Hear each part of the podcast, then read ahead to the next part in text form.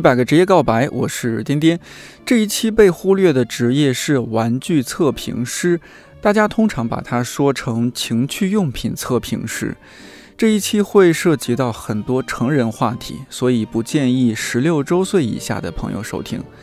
本期的职业嘉宾小妖是女性愉悦社群亚米的玩具测评师，高级外行三木是亚米的主理人，曾经在纽约大学留学。这期节目你将会听到我们应该怎样看待购买和使用成人玩具这件事儿。准备好了吗？告白马上开始。该怎么称呼？就叫情趣用品测评师。我们内部就一般测评师，对，就叫玩具测评师吧。因为这样子能更指代的是一个整体的，包含女性的一个体验的。我们说的情绪，我们就会有一些很多想象，还有一些色情的暗对示，，有色情暗示嗯。。在我们想象中的这个女人，她也是符合男性的这种。哦，它是比较男性凝视的。对对对对对，嗯我们想先去掉那个，嗯先回归到男性啊、女性的本我，他对于这些产品的需求，哦放下那些东西，嗯，所以就讲就情趣两个字，我们就讲的比较少。哦，就直接是玩具测评师。对对对对对对。而且玩具这种东西，其实小孩子需要玩具，大人也需要玩具的嘛，嗯，是？吧？或者我就像现们也有一种说法叫女性小家电，就当然它是一种更隐晦、或者说可能暗示含义的一个词汇，就是可能在一些情况下会用到，比如说为了规避审查，或者是嗯就是让大家听起来就觉得女性小家电是什么，就好像多一重想要好奇去探测的意味这样在。嗯哎，你说到这个，那有男性小家电吗？我们好像不会特别说男性小家电。哦，我觉得它是涉及到男女的，就是针对男性和女性不同产品的一些呃类别，或者是说它的特性的一些差异。可能女性的比较多是呃电动的、震动的，它的比例或者是说类别偏多一些。但男性之前我自己的感受是说，它可能更偏向于一些功能性的产品。然后它可能就是说，这种愉悦性的产品的类别种就种类和嗯数量会没有像女性的那么多。其实全世界的情趣玩具七成是女性在购买，哦，对或使用。使用，嗯，对对，你说到这个，比如说男性的这这样的玩具，我第一想到的只有飞机杯，我就嗯想不到其他东西了。还有啊，嗯，还还其实还有很多是吧？还有哦。啊也没有那么多，对，但就它性相比，的对它的它的它的种类和数量嗯。会少很多。那比如说，更多的是像我提到的那些功能性的产品，什么增大的，或者是说呃延时的，是是，只有这种类别的嗯。会嗯，会更多一些，就是它你会发现，比如说它什么加了什么龙骨，加了各种的，就是它的这种产品的丰富性要更强、更大一哦些。明白了，特别像走进商场里边，我有时候会发现，哎，为什么给你们女孩子的衣服这么多？男生看来看去就那些衣服。嗯 就看起来这款式会比较少。嗯 嗯，那今天呃，小妖是以玩具测评师的身份来我们一起做节目嘛？嗯然后我前几天才从三木姐那儿得到一个，反正让我是比较惊讶的一个呃信息啊，就是她说玩具测评师没有全职的。那你的主业是可以大致是就说一下啊、是，我的主业是因为呃，其实玩具测评是我跟亚米合作的一个部分，那主业可能哦更多的也是跟啊、呃亚米的平台做更多的互动。啊、哦我的主业如果用一个特定称谓来概括的话，可能是性与情感咨询师啊，就是可能不只是关于产品的这个部分，那更、嗯还有啊、在亚米的平台上开设一些跟两性有关的课程，然后嗯包括也在做一些针对于个体的一些一对一的咨询，这样。是怎么会 成为呃 一个 玩具测评师？嗯、我觉得有点阴差阳错吧。嗯对，其实以前没有，以前也不知道有这么有趣的工作可以去做。啊、我觉得可能跟情趣玩具的初见是，呃，其实还跟 Sam 有关。我的第一款情趣玩玩具是他送给我的，哦所以呢，啊，那个时候就觉得，哎，原来这个情绪玩具跟我，或者说跟我传统意识里想象的会有一点不太一样。它是一个非常非常可爱的粉红色的小兔子。嗯，我没有想到说，哎，这个外形看起来那么可爱的一个小玩具，结果它竟然是情绪玩具。对，所以我会觉得一开始会觉得说，哎，这个东西跟我想象的有点不一样，而且它很特别，所以就更有兴趣想要去多了解它一些。那这是可能第一次跟情趣玩具的会晤，然后那后面是因为呃去了雅米工作，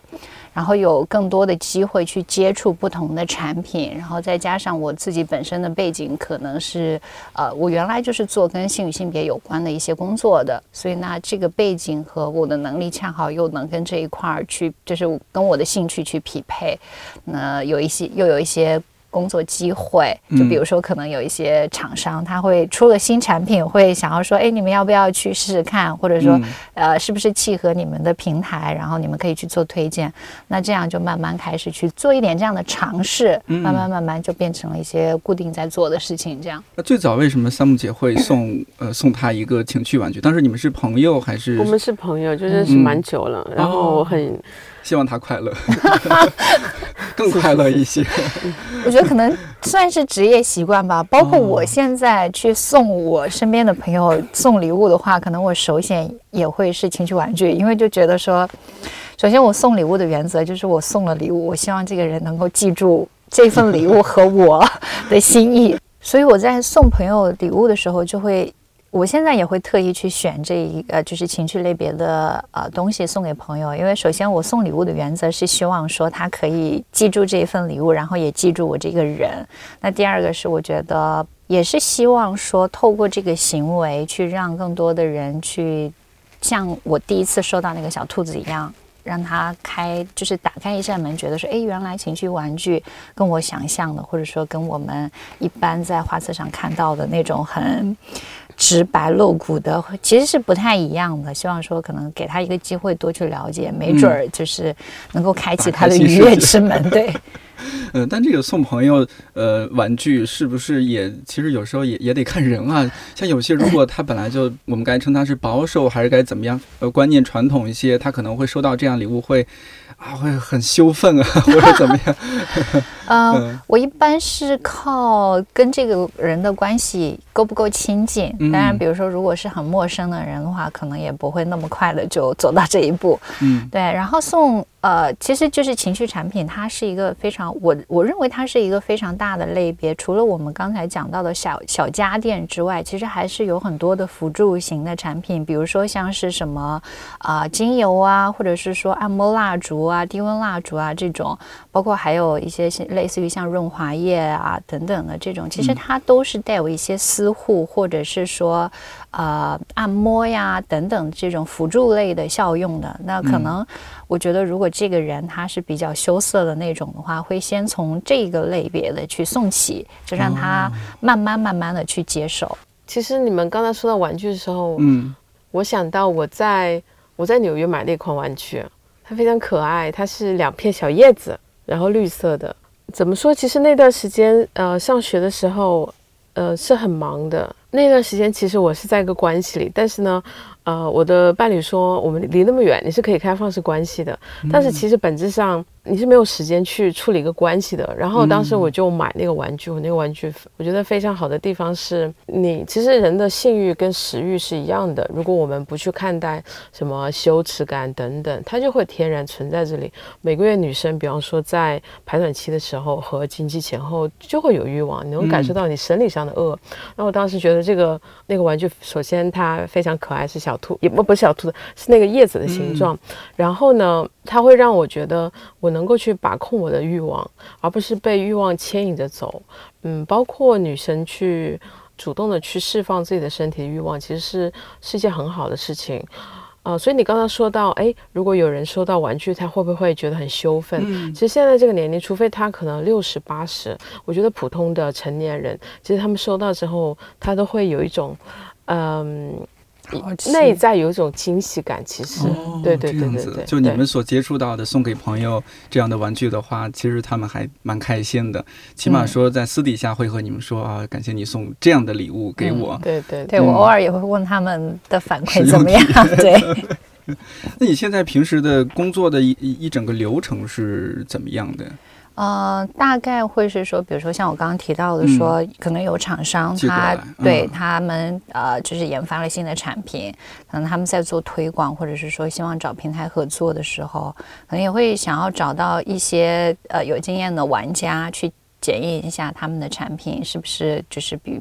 比较符合用户的这个习呃习惯啊和需求啊等等，所以就会寄过来跟我们去做这样的测评，这是一方面。另外一方面，有时候可能呃我们自己也会主动的去找不同类别的产品，比如说我们之前有做过那种说可能呃就是。呃，针对女生的那个盆底肌松弛的问题，有一个叫做凯格尔运动的，就缩阴球的产品。那可能我们也会针对这一类别的产品去做不同品牌的产品的横向的比较。哦，测评对，所以真正的测评。对对对对，所以其实两种都有，或者是说我们自己觉得说这个时候想要推荐一些什么样类型的产品，觉得哪一种比较。适合现在用户的需求，就会主动去寻找这样的产品去做合作，所以这三种渠道其实都有，这都是从可能说从用户需求。和从我们的这个兴趣点去出发的，然后呢，可能就拿到这样的产品之后，首先就是要研究一下这个产品它的材质、它的设计的理念是怎么样。比如说，呃，它适用于什么样啊类型的人？对，因为不同的产品其实它的功能是不太一样的，所以呢，先去研究产品本身，然后呢，第二个步骤就是我们自己去做使用、去做体验，然后可能是去感受它的这个产品的材质。和功能本身，然后再去呃开发一些，比如说觉得它适合什么样跟身体的互动和玩法，然后再把这两个部分加入在一起，和就是合并在一起，然后去出一个测评文推荐给我们的用户，这样。我之前还想说，那既然是玩具，好像那直接你买来用就好。呃，后来看了一些 看了一些专业的这样文章，我才意识到，比如说像你刚刚说到这个缩阴球，那女性在生孩子和没生孩子的状态下，她使用的缩阴球可能是，比如说那那叫什么直径吗？还是什么？它的大小啊是要不一样的，要不然会伤害到自己身体。所以说，其实还是都是很专业性的一些知识。对对对，它倒不是我们不是严格用生，就是是否有过生育行为。去做区分的，它其实更就是说，就好像是有人是就是吃多少都不会胖的体质，但有人就是非常易胖的体质一样。每个人就是女生的，嗯，呃，她的身体的这个状态都是不同的，所以可能会就是会有一些简单的，比如说帮助你去呃，就是检测你自己的这个嗯。比如说松弛程度的这样的测试，先给到大家，让你去判断你现在的阴道是处于一个什么样的情况，然后再根据你的阴道的情况去推荐不同的产品啊。大部分是跟它的尺寸还有它的这个功能有关的。嗯嗯，说成为一个测评师有有什么样的？门槛嘛，是不是文采必须得如何飞扬？然后和要要对这些产品要有很大的好奇心，还是怎么样？我觉得好奇心肯定是一个首要的要素，就是你要就对我自己来讲，是我是很感要很感兴趣去了解不同的产品，它的。区别和差异在哪里，以及它可能会适用于什么样的情况？嗯，然后我觉得知识储备类的话，可能首先，比如说你对于不同的产品，你本身是要有一个了解，这样你才能够去做出一些嗯区分来，或者说你能够判断一个产品它的好坏。然后第二个是你要本身对于比如说基础的一些女生的生理生理构造呀，就男女的生理构造呀，还有就是。他们的这个性的特点有一些比较基本，或者是如果更深入，当然更好。因为比如说，呃，像产品它。我会大概把它分为，比如说跳蛋类，或者是说震动棒类，或者有一些是呃外外部用的，或者有一些去呃是使用在体内的。所以那你也就得对女生的这个身体构造有基本的了解，说哦，可能这个外部用的产品它更适用于可能阴蒂有感觉的女性。那可能呃就是这种纳入式的玩具，那它就对阴道或者是说 A 点更有感觉的女性是适用的。所以你对这些基础的知识。就生理的知识也要有一些了解，这些了解就是说，一方面自己本来就有了解，或者说一边做这样的职业，然后一边也再去多进行了解。对，因为我们都知道，其实中国人的性教育是普遍缺乏的。我不知道你们怎么样，我们小时候，我记得高二吧，还是哦初二，初二的时候上生物课，那个是女老师直接就说，就是正好讲到那一章关于男女性生理结构啊什么。可能老师也比较年轻啊，他就说哦，这节我们上自习，对对，自己看，然后就走了。嗯，男孩子就起哄嘛，然后女孩子可能还有点羞啊，或者怎么，就就当时那个氛围很奇怪，让我们觉得哦，这是什么？好像特别了不起的事情，嗯，特别不能讲的事情，好像有一种羞耻感在里边。讲真的，我自己其实对于小时候那个生物课的概念是。就是很模糊的，就是我我已经不记得当时是一个怎么样的场景了。嗯，只是后来我从小就是花比较多的时间去做一些自我的觉察和探索。嗯，就是我也不知道为什么会是这个样子，所以其实本身对于比如说性啊，或者是性别啊，或者性倾向这一类的概念，我就是一直持续在进行一种自我探索的状态。这种传统的观念对我的影响不是特别的大。或者说，在他能够明确对我产生影响的时候，我的这种自我意识已经确定起来了，所以他对我的冲击就或者说。呃，影响没有到那么深入啊。嗯，然后后面也是很自然的一些状态，也没有觉得怎么样。嗯嗯，但是你在写这个测评文章的过程中，因为我看看了一些，真是觉得必须得具备一些行业黑化的素质才能 去写这样的东西。我刚开始看的时候，很多词就第一反应会没有反应过来，比如呃，就比如说蛋糕的糕，再加一个鸟巢的巢。呃，当然这这算比较简单的了，对对对，这算比较简单的，但还会有很多的呃类似黑化一样的。对，那这个这其实不算是行业黑化，只是我们去规避就是这个文字审查的一种方式而已。因为不，它不像是我们的音频节目，可能说我们刚才说的一些词，其实如果我们把我们刚才说的这些词，比如说“性”这个词放在我们的文字测评里面，那。肯定很容易就会被审查，或者说，呃，比如说这个文章要下架，或者是甚至被封号等等。所以那可能我们就需要，呃，通常的做法就是用同音字代替。比如说你刚刚说的那个高潮，嗯，我们不会用直接的这个字，而是用蛋糕的糕或者呃那个潮水的潮来去做代替，这样。还有一些其他，比如说用首字母啊，或者是用一些英文的首字母，或者说汉语汉语的首字母啊，这些去。对对对，比如说字位我们会。打成紫薇，对，这个是我算是早期 没想清楚，这个是什么？这个指代什么？我第一反应是紫薇斗数，你知道吗？我说这个怎么还和你 太专业了，这些有关系。但后来看看稍微看多一些，就知道哦，原来是对，就懂我们在这样什么对对，这样是什么意思？像这个文字写写出来，就是它有一些字数方面的一些要求嘛，就是你必须得写写到多少字。我们嗯没有明确的字数要求，但可能就是比如说，呃，他的这个要求不是我们针对我们的这个玩具测评的测评文的，而是可能就是我们平台本身的一个要求，可能呃我记得是在一千五百字以上，一千五到两千五左右吧，就是从三木姐你这边的要求，推文的一个习惯来说是这样子的。嗯，其实我们在做玩具测评的时候。嗯，我们一开始做这个东西的原因是因为，呃，市面上有大量这样的情趣玩具，然后呢，嗯，就好像我真我记得我我那会儿大学刚毕业，我有次去，我不知道现在还有没有，在那个北京的东北方向有一个批发市场，情趣用品的批发市场，然后我就见了大量的这些玩具。包括一直到现在，在网络上的那些玩具，都跟他我当时第一次在这个批发市场看的很像。他们是什么呢？他们就是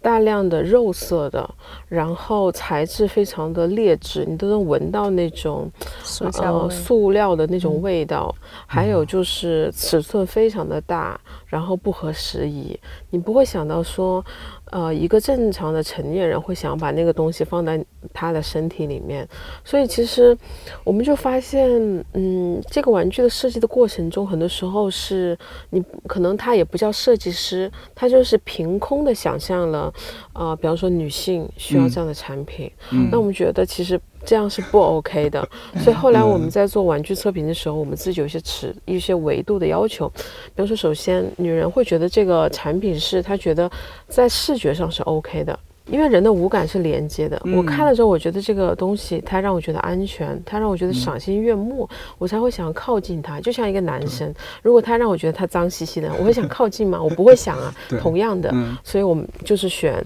啊女生觉得会好看的，对，因为女生比较看重颜值，不像男生可能首先看重功能。那第二就是我们看重是安全，所以材质很重要。我们比方说，我们就会看它是实用级还是医疗级的硅胶材质，啊，所以很多材质我们都会。呃，完全不上架，不能这样子，因为我们就是要做女性的愉悦生活的一个首选的，所以我们一定是要从女性和情侣的角度去看待这些产品，嗯，然后嗯，其实还有就是很多产品它可能看起来好像很大，但是它的那个小马达很弱。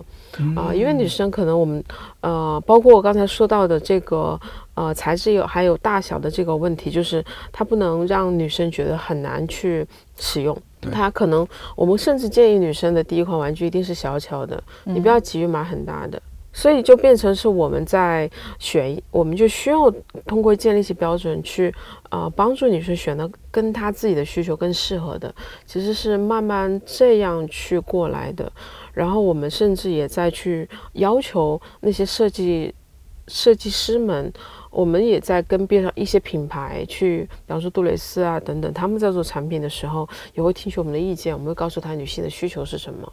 对我们希望这样子可以做一个两边的一个衔接，能够让玩具真的是更加的去适合女性去使用。一说到这个情趣玩具，我的印象中也还是那些就是倒不一定肉色的，但就很赤裸，甚至你觉得觉得它有点冒犯。嗯，对，而且是像像你说，它是很大的。我觉得对男性也是个冒犯，就好像男，就好像在，就忍不住要去对比。对，我觉得男生真的是给自己出难题，因为很多做这种玩具的一直是男生，女生不会有这样的想象的。这样也会让男性很自卑啊！要要这么大吗？对对对，对，所以后来我看到，呃，因为之前小姚有发给我一些链接，我也有些玩具我真的第一次看到，哦，我觉得这个东西怎么这么好玩？我觉得，比如说我们直接放在桌子上，也不会觉得这是一个羞耻的东西，是是吧？就像文章里面你也有。写呃说什么随身携带啊什么的放在那儿，大家会以为是一个怎么样的小摆件呢？对对对，我觉得这就可爱很多。对我们之前就是北京不是有那种快闪集市嘛？我们还有申请过摊位，我们做的是情趣糖果店，嗯，就是把那些很可爱的玩具，比如说粉色呀、海蓝色呀、浅蓝色呀、什么绿色啊这种啊，把它摆在很可爱的甜品架上，比如说呃跟棒棒糖摆在一起，或者跟棉花糖摆在一起。当天的我记得印象比较深刻的是，有妈妈带着小朋友到这个地方来，就非常好奇，说你们这里是什么呀？这么可爱，这么好看，然后就想要伸手摸或者是怎么样，但可能他们摸到手里也都还不知道这个东西是什么。当我告诉他说这是给女生用的，嗯，这个情趣玩具的时候，妈妈就会很惊讶。对，你看他他也没有想到，对他没有想到说，呃，这些东西就明显的可以看到说可能。呃，我们展示出来的，或者说我们选择出来的情绪玩具，跟它就是刚刚我们提到的那种大家直观印象中的情绪玩具是有很大的差异的。但是也很遗憾，就是通常妈妈听到我讲完这个东西是什么的时候，可能立刻就会抱着孩子走开，觉得 就哪怕是这样可爱、没有攻击性的东西，也会让他就是想要就是。回避掉，觉得说我我好像在这里抱着我的孩子去看这样一个东西是不合时宜的，而且好像是在一个非常公众的场合之下。嗯，可能是因为带着孩子吧。我在想，如果是年轻一些女孩子，九零后、九五后，会不会在这样摊位前边，然后看这些东西，不觉得怎么样？对，有一些他看到了就会觉得，哎，又知道它是什么，就觉得更有趣，更想要去探寻。也有一些会呃，就是回避的走掉。对，其实我们。我们做那个活动也是希望说，呃，当然我们知道，嗯，成年人去想到呃这种成人玩具的时候，他们会去在网上去购买和搜索。但我们也希望说，我们已经是一个做这样的一个愉悦传播的成人性教育传播的机构，可以让公众去看到。所以那个市集它是一个好像是食品市集。但是我们因为也跟呃创始人认识，我们就说，哎，那我们可以用糖果的形式去参与，他也觉得很有趣。包括我们现场做了那个棉花糖，就是他们可以免费的领取。对，然后其实除了呃我们那次刚才想要说的这种妈妈的，那我觉得他更多可能是担心说，哦，在小孩子面前没有办法去了解更多。但实际上那天有很多年轻人在的时候，就现场让我们去。教他们，呃，去怎么选玩具。我记得那个摊位是除了可能卖那种吃午饭的那种食品的以外，最火的就人山人海，就是。然后也是女孩子居多嘛？对对对，是的。可能如果男男孩子陪着女朋友过去，男孩子就像在内衣店外的男孩子一样，在旁边等着。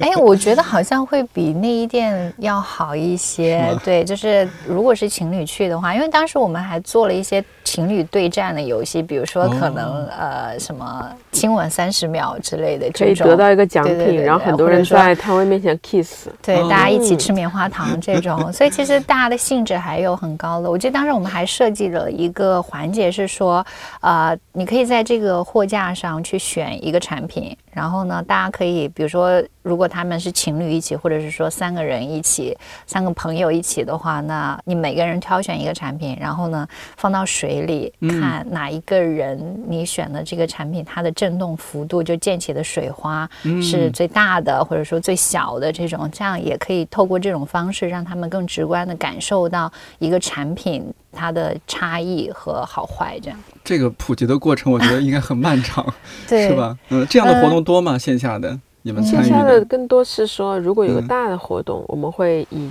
就是一个参与者的一个角度去去做，因为这样子的话，它能够波及的人流量会比较多。但是自己独立来做，我们还是会做一些比较小型的活动。嗯，小型的 workshop 这种。嗯，对对对。嗯，那到现在，呃，就是小姚，你觉得就写写这样的文字，我还挺担心，也我这有点 旁观者哈，也不是担心了，担心也没有用。就是怎么样避免像呃这样的文字，它和就不会有就。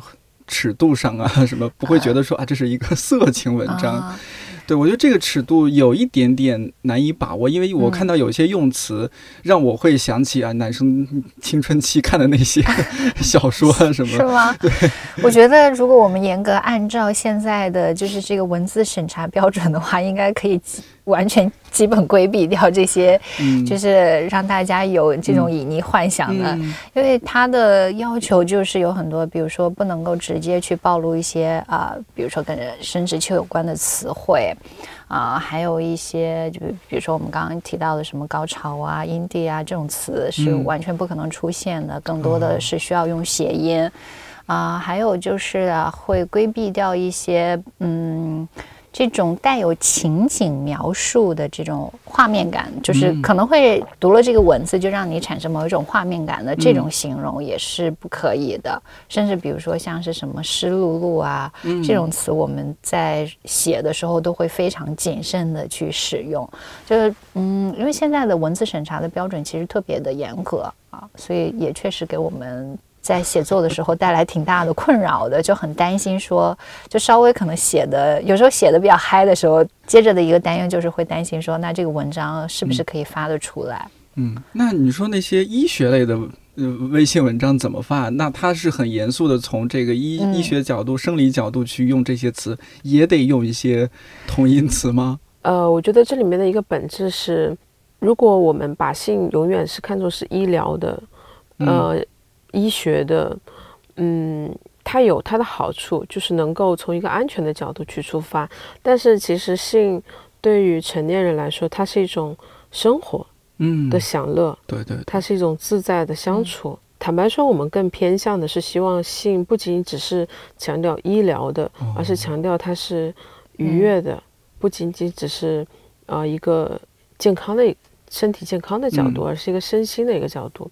如果只是朝着医学的角度，那肯定是安全的，但那又跟我们的观念有点不一样。就像看理想，可能也会做很多，呃，对于自己的这种人文方面的一些一些探索，对不对？然后，所以，嗯，这个东西就很难，但是也是我们坚持的部分。那我们其实做的时候，更多是从这个产品它的功能能带给女性的一些帮助，对。就更更多是要求说，你们想要这是一个美容仪，你会怎么写？你就写它的功能就好了，就更哎这个角度我一下子能理解了啊。然后尽可能少一点写两性的部分。嗯，我之前还看到看过一个观点，我对我是启发很大。他说，其实大脑才是最重要的最大的性器官，性器官是吧？是。嗯，你刚刚讲到大脑是最大的性器官，其实让我想到就是。啊，比如说我们的很多科普文里，就是嗯发出来之后，比如说会对这个产品做一个非常详尽的解释，包括它的使用场景，或者说适合的人群，甚至偶尔会有一些，比如说使用感受的呃这种啊表表达。所以，嗯，对于很多用户来讲，他会就当然我们会去描写这个产品，它是非常有助于你去进行愉悦的这个感受和体验的，但是也会让很多的用户有一个直观的。就是或者说呈现了他内心的一种投射，会觉得说，那是不是代表着我购买了这个产品，直接就等同于我会获得了愉悦的体验，甚至是获得高潮了？嗯。但就像刚刚说的，其实大脑才是我们最重要的一个性器官，就是所有你的身体的愉悦，一定是比如说你的你是。要先有欲望，以及你是有这种想要去探索和感受愉悦的这种意图才可以。所以这也是，嗯，我觉得我做了这一个职业之后感受到的大众的另外一个误区，这个可能跟通常的误区还不太一样的。对，甚至要加一些想象力。嗯，会不会啊？脑子里想的是我磕的 CP，有可能。对，就是你得先把你自己的身体的感受和欲望调动起来。嗯，其实就跟你有。你现在想吃东西，哪怕面前是个阳春面，你可能也吃得很开心。你现在没有食欲，你面前是法式大餐，你也觉得没有感觉的。对对对对。那你像现在你做做相关一些测评啊什么，你周围就除了像三木姐这样的朋友啊，大家因为一个行业嘛，如果非在不是在这个行业的那些家人朋友，他们知道你在做这样一份职业吗？我跟。家人讲的比较的含糊，只是讲说我可能是在一个做女性用品的一个公司里面去工作，那可能对于女性用品他们是怎么样的想象力，就是或者说认知，就是随他们自己去想象了，我就不会多做解释了。但基本上我身边的朋友都知道我在做这样的一个工作，对啊，嗯，大家的接受度都还挺高的，对，基本上我目前没有遇到说对我的职业表示很质疑的这样的。真不错，朋友对，可能本身我在，就是我觉得就是朋友也是心理法则嘛，就如果他觉得我本身就不喜欢，对对对，不喜欢我这个人的话，可能也不会成为朋友。大家反倒都觉得挺酷的 啊，然后也有很多朋友会。去跟我要一些产品推荐，对对对，会觉得说，哎，到我这个情况，对，适合什么样的产品，对，这样。嗯，看那些测评文章的时候，有些我不知道是不是可能他不是那么专业的测评师，写的就有点儿呃，更像小说 似的 啊。我这就是不同人的风格，是吧？哦，也就文章的不同的风格是吗？对对对。哦，有些人会想，哎，我写写到说我哎走进哪个房间，然后在那个房间啊，这个脸红心跳的拿出来这个这个怎。怎么怎么测评这那的，包括说这个收快递，但是我知道很多的玩具，它的寄送的时候都是不呃会很注重大家隐私的，是吧？对，还是会发现说，尤其使用的时候被发现。它其实也是呈现了，就是就是这种场景的描述，更多的是为了契合用户的一些购买和使用的一些心理，就是可能他就这是大部分人的担忧嘛。比如说，会不会在收快递的时候暴露了隐私？万一被我父母签收了怎么办？这种，对啊，或者是说我在使，就是如果我。呃，放到包里，结果被其他人发现了怎么办？所以呢，我们也是透过这种情景的描述去打消大家的担忧，就是可能从它的外形，或者是说从我们寄送的这个过程中，我们都会帮大家规避掉这样尴尬的情况，就是让他们更能免除后顾之忧的去。进行就是去下单，然后去使用，去获得一份愉悦的这样的一个动作啊。我之前看到一个故事，说一个男男孩子可能就是趁着这个什么电商节啊，什么搞活动，买了一些就是平时家里日常用的纸巾之类的。但是呢，厂商不知道为什么拿了一个很大的杜蕾斯的箱子啊。我好像看了那个新闻，你有看过是吧？当时整个办公室的女性都嗯，太厉害了，要不要交往一下？用得完用不完？对，这样子就有些。个尴尬情况。包括我还在想，我们那会儿三木姐也说到，就是以前的，尤其主流的那些情趣玩具都是巨大个儿，然后模仿生殖器的那种形状。那这种如果随身携带，说过地铁的时候、坐飞机的时候，那个一扫会不会就？会不会我不知道会不会扫出来啊？嗯，它的形状在那个就是就是他们的那个投影仪上是看得到的，看得到是吧？对，那这这就很尴尬吧？我觉得，我觉得只要你不尴尬，尴尬的就是别人呀，对吧？他也不会立刻大喊大叫 说你包里是什么，或者说必须要求你拿出来。所以其实我觉得这个事情，就成年人的世界里面有太多这种阳光下的秘密了，所以你只要自己觉得 OK，嗯。我觉得不会有真的那种就是极为尴尬的场景去出现的。我觉得这个点延伸下来，就是我们那会儿也聊到的，所以现在的很多的玩具，它不是说我们想象中的它模仿一个生殖器去去做的，而是有很多很可爱的造型，你甚至根本想象不到这东西竟然是个玩具。对，嗯。而且我觉得，其实玩具本身它的功能也并不一定说你你非要这么固化的去想象于它。比如说，像是有一些嗯那种，比如说它的它是这种医用级和食品级的硅胶材质，又是极为安全的，震动呢这个频率又是很温和的。我们在办公室里也会，因为可能。桌上都会有很多这种产品，就是散落着。偶尔可能觉得眼睛很累的时候，也会开一根震动棒用来按摩眼周等等之类。就是，所以其实，而且就是你单纯的看它的外表的话，你真的就是如果不太了解的话，真的不觉得它是怎么样。有一些产品真的放在床头，它就像是一个美容雨衣，甚至是像一个很漂亮的摆件一样。对对对。我觉得做做成这样各种各样的形状呢，首先其实是，呃，一个目的，可能在厂商的眼里，是因为女生对性还是觉得很羞耻的，所以他们在一直在想象，啊，我用马卡龙色，我用小兔子、小叶子或者是小蘑菇的形状，去让女生减少那个她内心对性的那种羞耻感，尽量让她觉得愉快的去接受。另外也是，其实是我们可以让。人去感受到性的释放，就是他自己的一个欲望的一个呃一个表达的一个过程，它不是一定要跟男性的生殖器有任何的一个等同的一个衔接，没错没错，对，这样子就会更自由，然后这样再去延展，其实我们的任何物品都可以去做一个这样的一个性的释放的一个工具，它就是一个。我们去正视我们喜欢我们的身体、我们的性的一个表达就好了。嗯，因为你刚刚说的时候，我就想到，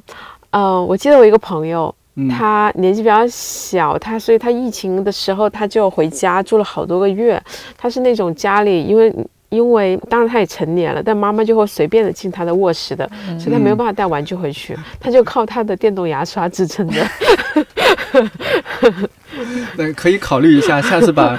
玩具做的像电动电动牙刷，真的对。包括我们也测评过，有一些，比如说它是口红外形的这种，或者说它像是一个一个挂坠一样，这种其实都是为了让大家更方便的去使用它，也去规规避掉这种很尴尬的时刻。我觉得其实可能潜意识里也是希望向大家传达一种态度，是说就是性或者说自慰这件事情不是很羞耻的，或者说。说让你很尴尬的啊，是你刚刚说到这一点，就是包括平时听节目什么，有时候我觉得很多男嘉宾他会很自然的说起自己青春期自慰的事情，嗯，但是很少听到。女性来分享他们这样的事情，只有是不是上次你去做做嘉宾，可能三木姐做嘉宾，因为相关的一些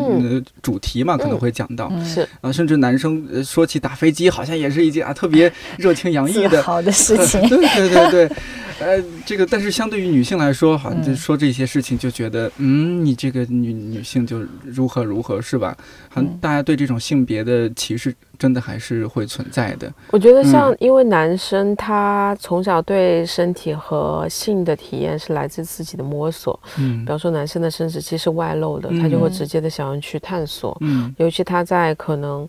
呃，在他第二次发育的时候，他可能会极尽所能的去了解这到底是怎么回事儿。我记得真的，我的同我的同学超级夸张。我初中的时候是在一个，就是他不是一个重点学校，就是就近安排的一个学校。我的男同学们到什么程度？他们会在呃牛仔裤上就会直接打飞机，然后裤子就会变白，他们很自豪，就是他一定要穿上去，然后然后来来学校，我们就很诧异说，嗯，这个人这个裤子上白白的是什么？然后呢，别的同学就说，嗯，因为他开始发育了，所以他们非常骄傲，你知道吗？就觉得，哎，我们那时候没这么夸张啊，对，真的太夸张，我那个学校真的还是有点乱，所以我就想说，真的男生他因为可能是男权社会对男性生殖器的这种。呃，崇拜和这种正向的表达是非常多的，包括男生每天都会摸自己的生殖器，嗯，可能都会跟同学一起比赛，谁比谁尿得远，所以他形成了这样的一个 正向的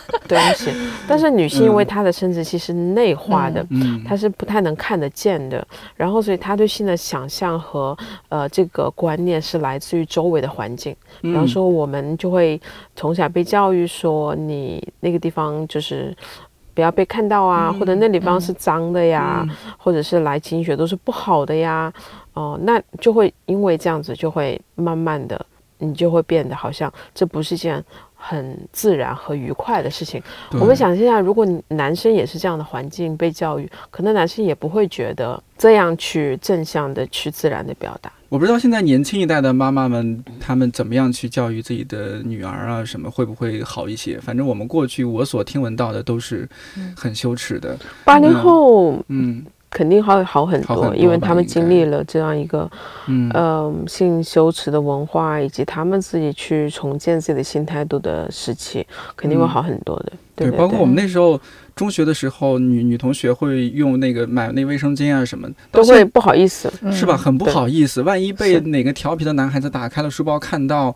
我我也听过一些就女孩子气的，然后趴在桌子上大哭的那种事情。嗯，到现在，当然现在总体情况我觉得好很多。像以前，呃，女孩子如果去到呃商店买卫生巾的话。呃，会店员会自动的拿一个黑色的袋子，是吧？对，太奇怪了。所以我每次买的时候，他问我要不要袋子，我说不要，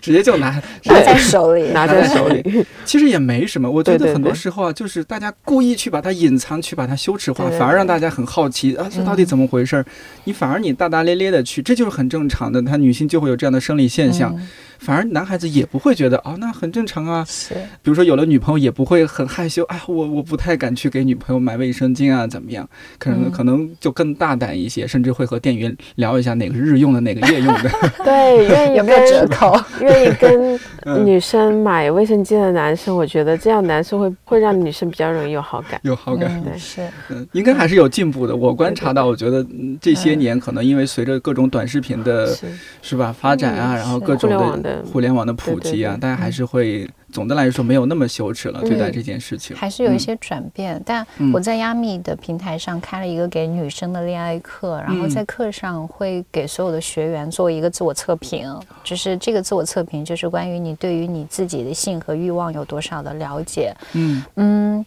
状况我觉得是比以往要好的很多，但是还是能够呈现出很多，其实包括三十加、四十加左右的女生，她们对于自己身体的探索是很少的。比如说，可能很多人他都从来没有观察过自己的身体，尤其是一些私密的部位。我觉得可能至少有百分之五十，因为其实愿意来上课的本身就是他的这个自我觉察和自我意识都是蛮强的。但至少有百分之五十的女生，可能她们呃在伴跟伴侣的这种性互动里面，也是很少去获得那种愉悦感的。包括我觉得百分之八十的，嗯。就是在我课上的女生，她们都呈现，因为有一题是问到了说，呃，你有一些什么性的幻想，或者是说自我愉悦的方式吗？那你有没有去跟你的伴侣进行过这样的要求？百分之八十的回答都是没有。以前有一次上线下课，就是会跟大家一起讨论和身体有关的，有一个女生她就分享说，呃，她从来没有高潮过，但是她的身体是有愉悦的感觉的。她跟伴侣互动中。就是往往到了最后一步，她觉得她要达到那个愉悦巅峰的时候，她就会叫停，她就会告诉她男朋友现在不要了，要停止，或者说她要去躲开。她的状态其实就呈现了很多女生的状态，就觉得说在那一刻，如果她要就是达到高潮的话，那个状态对她来讲是极为陌生的，所以她会有一种恐惧感，就不知道我如果就是。到了那一下之后我会怎么样？比如说我会不会表情变得很狰狞？我会不会叫的特别大声？或者是说我会不会在这个时候表露的特别的狂野？啊，他一方面是自己的身体很不熟悉这样的一个过程，嗯，然后第二个是他会很担心这个时候他的表现会不会不太好，会嗯让伴侣觉得很吃惊，或者是甚至会担心他在伴侣心目中的这个。样子会变得不太一样，没有那么美好了。嗯，是，所以这也是很多女生呃遇到的一个困境，就是说，嗯，其实身体本身是有感觉的，但是他们会习惯于去进行这样的自我的压抑和克制。对，所以就现在你没有，你还得做，就除了写文章，还得做这样的课堂，然后去。对对对。但我觉得其实。玩具就是一个很好的切入点，因为这个时候起码可能说，嗯，它是一个工具，说可以，就是说，在一个你自己觉得。安全的空间，然后你可以去首先去感受和体验自己的身体，就是首先第一步可以去嗯感受和适应这样高潮的这种你的身体在那一瞬间不受控制的这样的一个状态。嗯，那当他能够去适应和熟悉这样的状态的话，就我觉得这种体验对于男性来讲是非常的习惯和常见的。青春期就开始了。对对对，但是对于很多女生来讲 是他们。从来没有过，或者是极少有过的这样的体验，那起码这是一个过程，先让他能够对自己的身体有觉知，然后那可能再放到未来跟伴侣的关系里面，他在面对自己这样身体的强烈的不受控制的身体反应的时候，他才能够敢于就是自然的让他去发生，对，去面对这些。我不知道现在还会不会有这样的误区，就是比如女性买这样的东西会。藏着掖着，主要是怕什么呢？就怕另一半觉得哦，那是不是我不能够？我们用一个 通对用通俗的话说，就是不能够满足你。嗯，我不知道现在是不是还有这样的？我觉得这应该是误区了。这种对于女生来讲是，我觉得没有那么没有那么可能更多的是对对对，所以这也是比如说可能刚刚 Sam 提到的，就是七成的。就是情趣玩具的消费者是女性啊，对，但是让男性主动去买玩具去给自己的伴侣的，一般来讲是他的比例没有那么高啊。好，学到了，就第一步，好男朋友第一步是给女朋友买卫生巾，嗯，好男朋友二点零的就是给女朋友买情 趣玩具。好，呃，这这个我觉得你是要普及一下，就是男生如果。呃，哪怕你是碰巧不小心发现女朋友在那边独自快乐哈，不要去打扰她，让她 enjoy，呃，然后也不要觉得这是因为自己不行，是她需要多元化的、丰富的去体验它。是，我觉得其实这个误解它背后还是呈现了一些内在的逻辑，比如说觉得对于一个女性来讲，比如说男性他自慰、打飞机、用飞机杯，就好像是一个很正常、很自然的事情，但是对于女性来讲，如果她用一个情趣玩具的话，好像就是大家对于一个女生的性的想象，还是比较停留在说她是需要跟另外一个人，最好是男性发生的，才算是比较正当和易于让人接受的。然后，那第二个。可能它背后的呃隐喻是在于说，可能对于一个女性来讲，如果你这么主动的去享受跟自己的这种性的话，或者说更主动的去探索自己的性的话，会觉得说你会不会是欲望比较强的女生，或者说就很容易被贴上那种，比如说呃就会有这种荡妇羞辱或者是类似的这种标签会出现，所以这些其实都加剧了女生。去探索自己身体和欲望的这种困难。嗯，我觉得里面还有一些物化女性的意识在，嗯，就不觉得她是一个独立的一个人类个体。对，呃，我不知道项目姐就这些年，你刚刚也说了一方面，百分之七十的女性在购买这样的产品。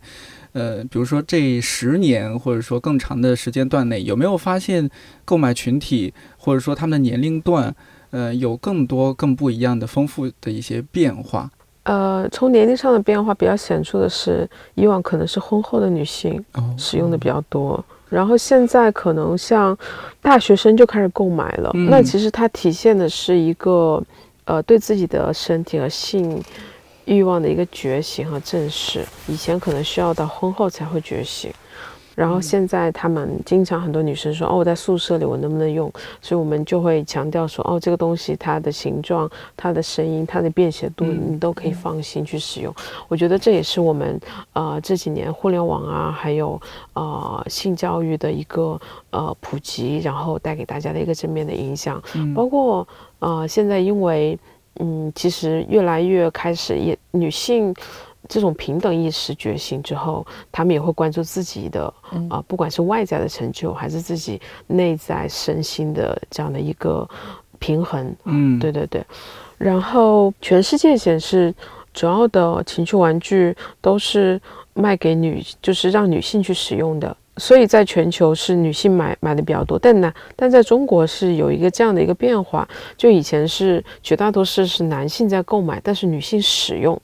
那个场景可能大概是他们是一个情侣和已婚夫妇，然后男生就买了之后丰丰富他们的夫妻生活。嗯，然后现在其实女性会自己去购买，会比较多了，会觉得比较自然。可能大家都会有至少一款玩具，在城市女性来说会是这样子的。呃，就是那会儿小姚有说到，就是你们有一些相关的那那叫课程吧，是吧？就是你在他们使用之后会有更多互动，或者使用之前有更多互动。会不会也感受到一些变化？这些学员啊，或者说这些周围的朋友啊什么的变化？对，我觉得大家就是我在很多咨询里面遇到的，就是年龄段比较啊偏偏高的女性，她们会面临一个新的困境，就是有点像是大家说的那个中年叛逆，就是尤其对于很多女生来讲，就是说可能到了三十几岁、四十岁，然后呃。已经结婚了，然后有了孩子了，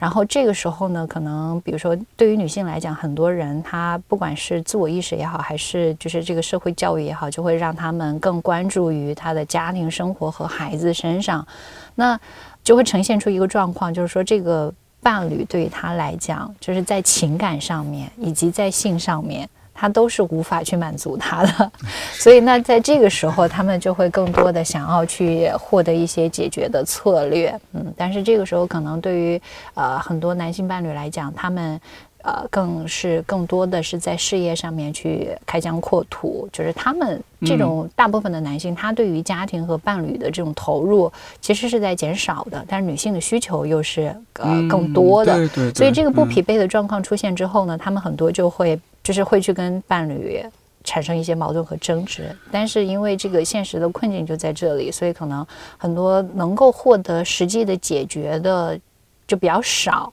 所以他们更多的会去寻求一些就是这种方式去进行一些，就比如说透过玩具去进行一些自我的满足和自我的愉悦，这样。嗯，那这些我发现现在一些影视剧里面也会有体现这样的，因为很现实的情况哈，就是结婚几年之后。呃，比如说老公躺在床上，这个就很累啊，穿着睡衣，然后呃，另一半就过来说：“哎，睡觉睡觉，怎么不脱衣服？来，我帮你脱衣服。”然后就特别害怕，就一脸 暗示，叫交公 粮，对对对，交不起公粮啊！离我离我远点，你不要碰我，不要碰我，我真的很累，你放过我吧。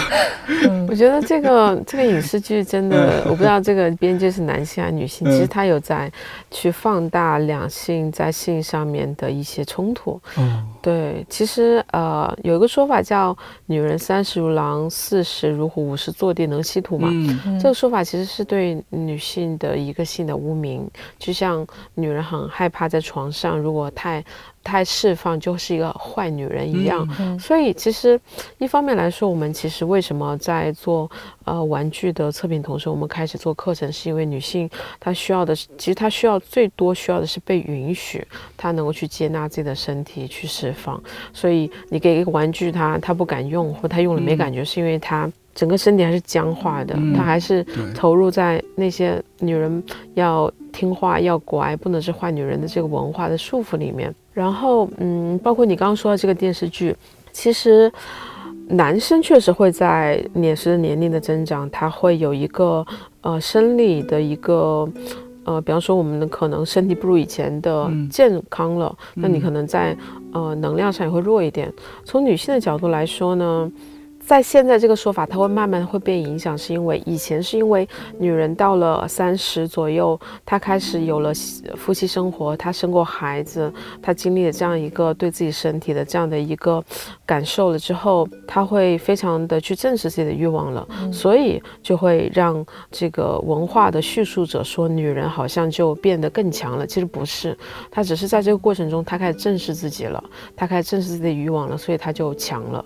啊，它是一个观。念的变化，所以才会是这样子的。包括女生在呃那个年龄的段的时候，她更自信了，她更知道自己要什么了，她敢于去表达。所以以前的二十岁，她就是小白兔嘛。我们很多文学描述也是这样子啊，她就是很很害羞，就脸红那种。对，就是让好像在让男性眼里她是很容易操控的。但是到了三十岁、四十岁，女人开始有了自己的需求。男人就会觉得啊，我有点害怕，我怕我自己体力跟不上，我怕自己满足不了，甚至是他害怕这个关系里的权力的角色变成是女性，所以他在抗拒这个东西。那这几年不是还有个数据，就是呃，结婚呃离婚率不是越来越高嘛？这是已经 不可逆转。然后另一方面还有一个细节，就是提出离婚是女性的这种情况最近那个新闻嘛，比尔盖茨的那个离婚其实是女方提出来的。哦，嗯，对，这也是女方提出来的。对，所以就是你刚刚说到的整个女性她的意识的觉醒啊、打开啊，嗯，包括你像我们俩第一次见面是一六年，到现在五年了嘛，嗯，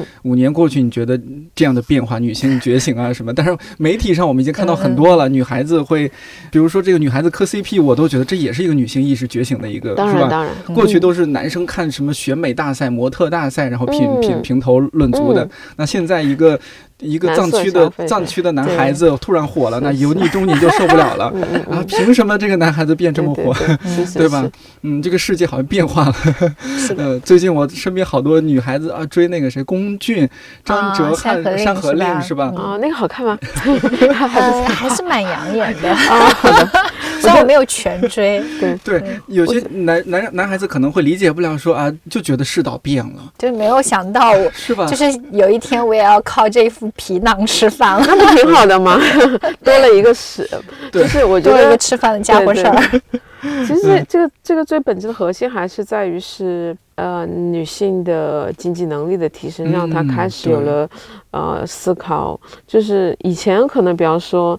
女人是没有能力去工作的，她这一辈子就是从爸爸的手里，然后再送到了丈夫的手里，所以她是没有很多选择的。但现在她有了很多独立意识之后，她就会对很多方面自己的需求很多思考和选择，甚至拒绝。我觉得这都是非常好的事情，嗯，很好的变化，嗯。现在有很不是有很多那种线下店在卖，当然看到好多故事啊，都是呃悄悄的，然后夜深无人的时候进去，然后很快的买买一个东西，然后赶紧跑掉。嗯，好像有现在有那种什么自动贩卖机里面会是有这个趋势吗？这是我不知道，就这个行业这些年发生了一些什么变化？三木姐可以讲一下吗？我觉得可能更多的变化是在于是从产品来说，嗯，更去考虑女性的需求了。然后第二是大家开始意识到，光卖玩具是不够的。比方说，卖玩具的人得是专业的，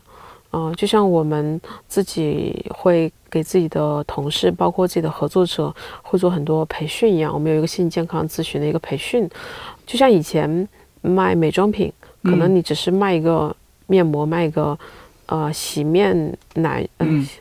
是洁面的洁面啊，对对对对。但现在你卖东西，你就得哦，先了解它的肤质是什么情况，适合它的产品一样。那我们其实也在去培训从业人员，去去了解啊，去做这种性健康的一些学习，你才能够去上岗。这样子你就不会只是说，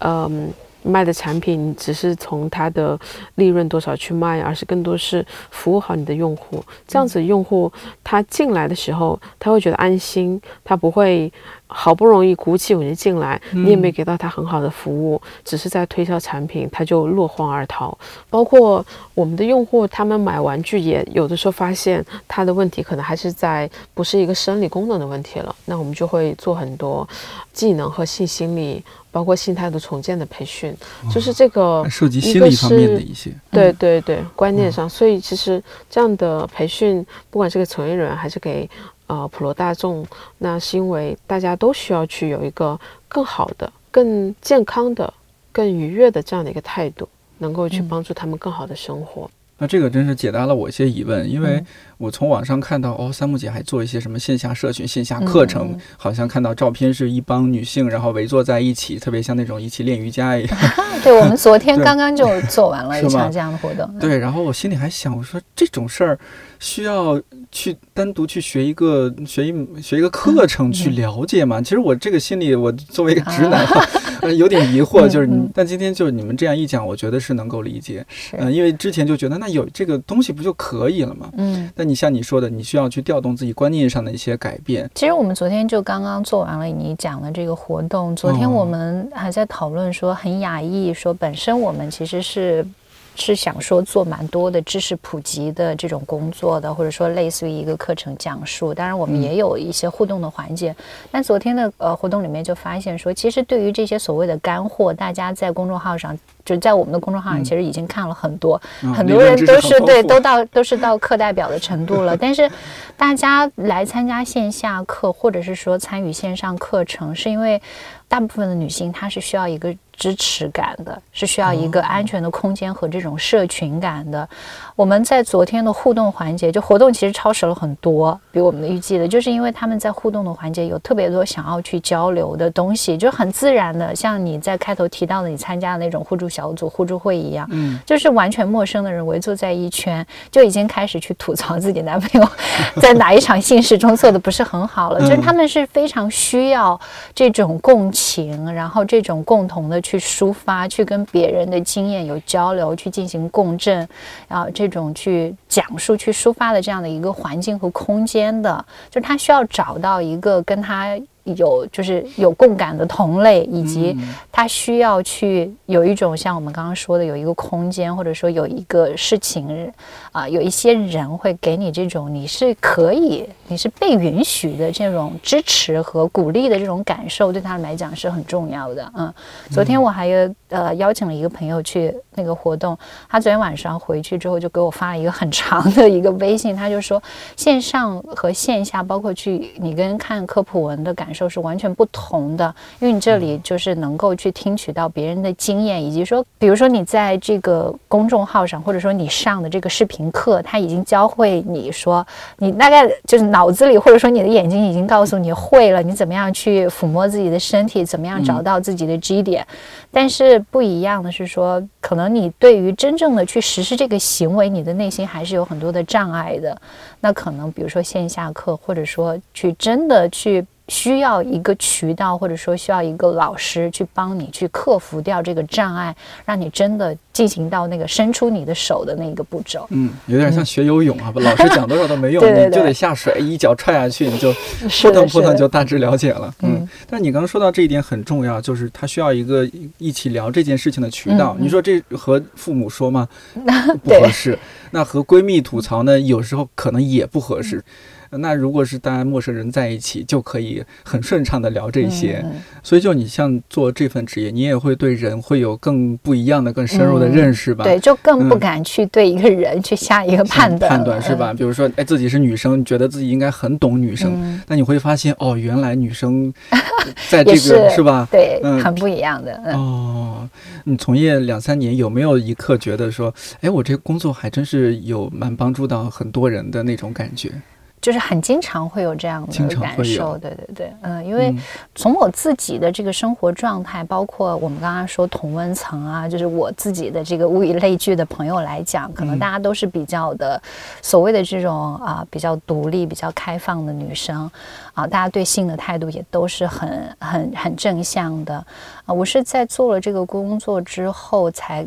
就是嗯，以前可能更是理论或者是意识上知道。更多的女生是比较压抑的这个状态，而透过这个工作是更加的直面的去看到了这样的情况。所以，当比如说透过一个我刚刚说的课上的一个小小的测评，他就能够更直接的说看到说哦，原来我在性上面是这么的闭塞的，我从来没有自慰过，我对我自己的身体也是完全不理解的。当他觉察到这样的一个状况的时候，我就觉得其实我在做一份很棒的工作，就是起码他对自己的状况是有意识的，然后可能接下来就会去有机会的话就会去寻求改变，可能对于他的状况，对于他的自我意识来讲，就是一个很大的一个帮助啊。然后包括甚至有一些更直接的改变的案例，就是他们嗯买了一个玩具之后，他终于感受到了。这样的一份快乐，我记得有一次是在我在亚米工作更早之前去拜访一个也是就是做情绪产品的平台。当时呢，我的一个大学同学他就委托我说：“你可不可以去问问他哪一个产品是比较适合女性的？”然后呢，我们我就帮他带了一个产品，结果，呃。他就跟我反馈说，他享受到了很多很多的快乐，所以我觉得这个就是一个嗯很好的事情。对于玩具测评师的需求大吗？啊，我觉得未来可能就是有咨询能力的这种嗯。测评师的需求很更大，也就是说，他需要去不只是说，呃，像个工程师一样去做测评，而是说他能够去对用户的状态有同理心，甚至他能够直接直面用户的问题，能够回应他，包括告诉他哪款产品更适合他，这样的人的需求是很高的。嗯，刚才说到很重要一点，同理心。嗯嗯，是不是就除了同理心，是不是有一些必备的素质，还真的是挺重要的？是，因为其实比如说我们后台用户会用到的很多的问题，比如说他透过这个测评文，他看到了这个产品，他觉得他想要购买，那首先可能他会问我们的客服说这个产品啊，它的价格是怎么样的啊，或者是。这个是一开始会问的，就是关于产品本身的，但是可能他紧接着就会说：“哎呀，我跟我的男朋友其实是怎么怎么怎么怎么样的。”就是他这个呃购买玩具的这个行为背后，其实是有更深层的，比如说他的呃欲望的问题，然后或者是说他关系的问题存在的。所以你只是给他单纯的推荐一个产品的话，其实并不能够。真的去解决他的问题，或者说真的去满足他背后的那个需求，所以这就要求说，如果想要去从事这样的一份职业的话，你光只是知道这个产品本身好不好是不足够的，你还得去了解到说，有能力去了解到说他背后的这个需求，或者是说他的，就是他找到你的这个行为。背后的这个原因是什么？那你有就如果说想把工作做得更好，有比如说再去怎么样充一些电啊，再去多学一些什么样的东西吗？对，就更多的去跟用户互动，然后去了解相关的这些知识。对，可能以前最早的是关于比如说一些性别的意识啊，或者说基本的这种性知识。我现在主主要是继续就是充电的方向是两个，一个是关于就是就是这个我们所谓的这种生理。性的生物性的这些东西，因为有一些他可能确实是他需要知道，比如说我同房或者说我用过玩具之后出血了，那这个情况到底是，比如说他有一些是他的生理性的原因造成的，嗯，我就得去了解，说更多的知道说这个生理性的问题到底是什么，或者说它是一种什么样的表现。那另外一个就是可能更多的是关于这种情感啊，或者说性心理的这个部分，就比如说他有性。障碍的有高潮障碍的问题，那除了排除了生理性的原因之外，其实是不是跟他的很多一些深层次的意识和心理的状况是有关的？那这些也都需要去了解，嗯，啊，去需要具备这样的知识的储备。所以看起来好像只是一个小小的玩具，其实它背后有很多支线、很多体系，然后也需要一直学习，是吧？这边对，嗯，可能玩具只是性教育或者说性愉悦中一个因素而已，但它会是一个我们了解女性自己、女性身体一个很好的切入点。嗯嗯。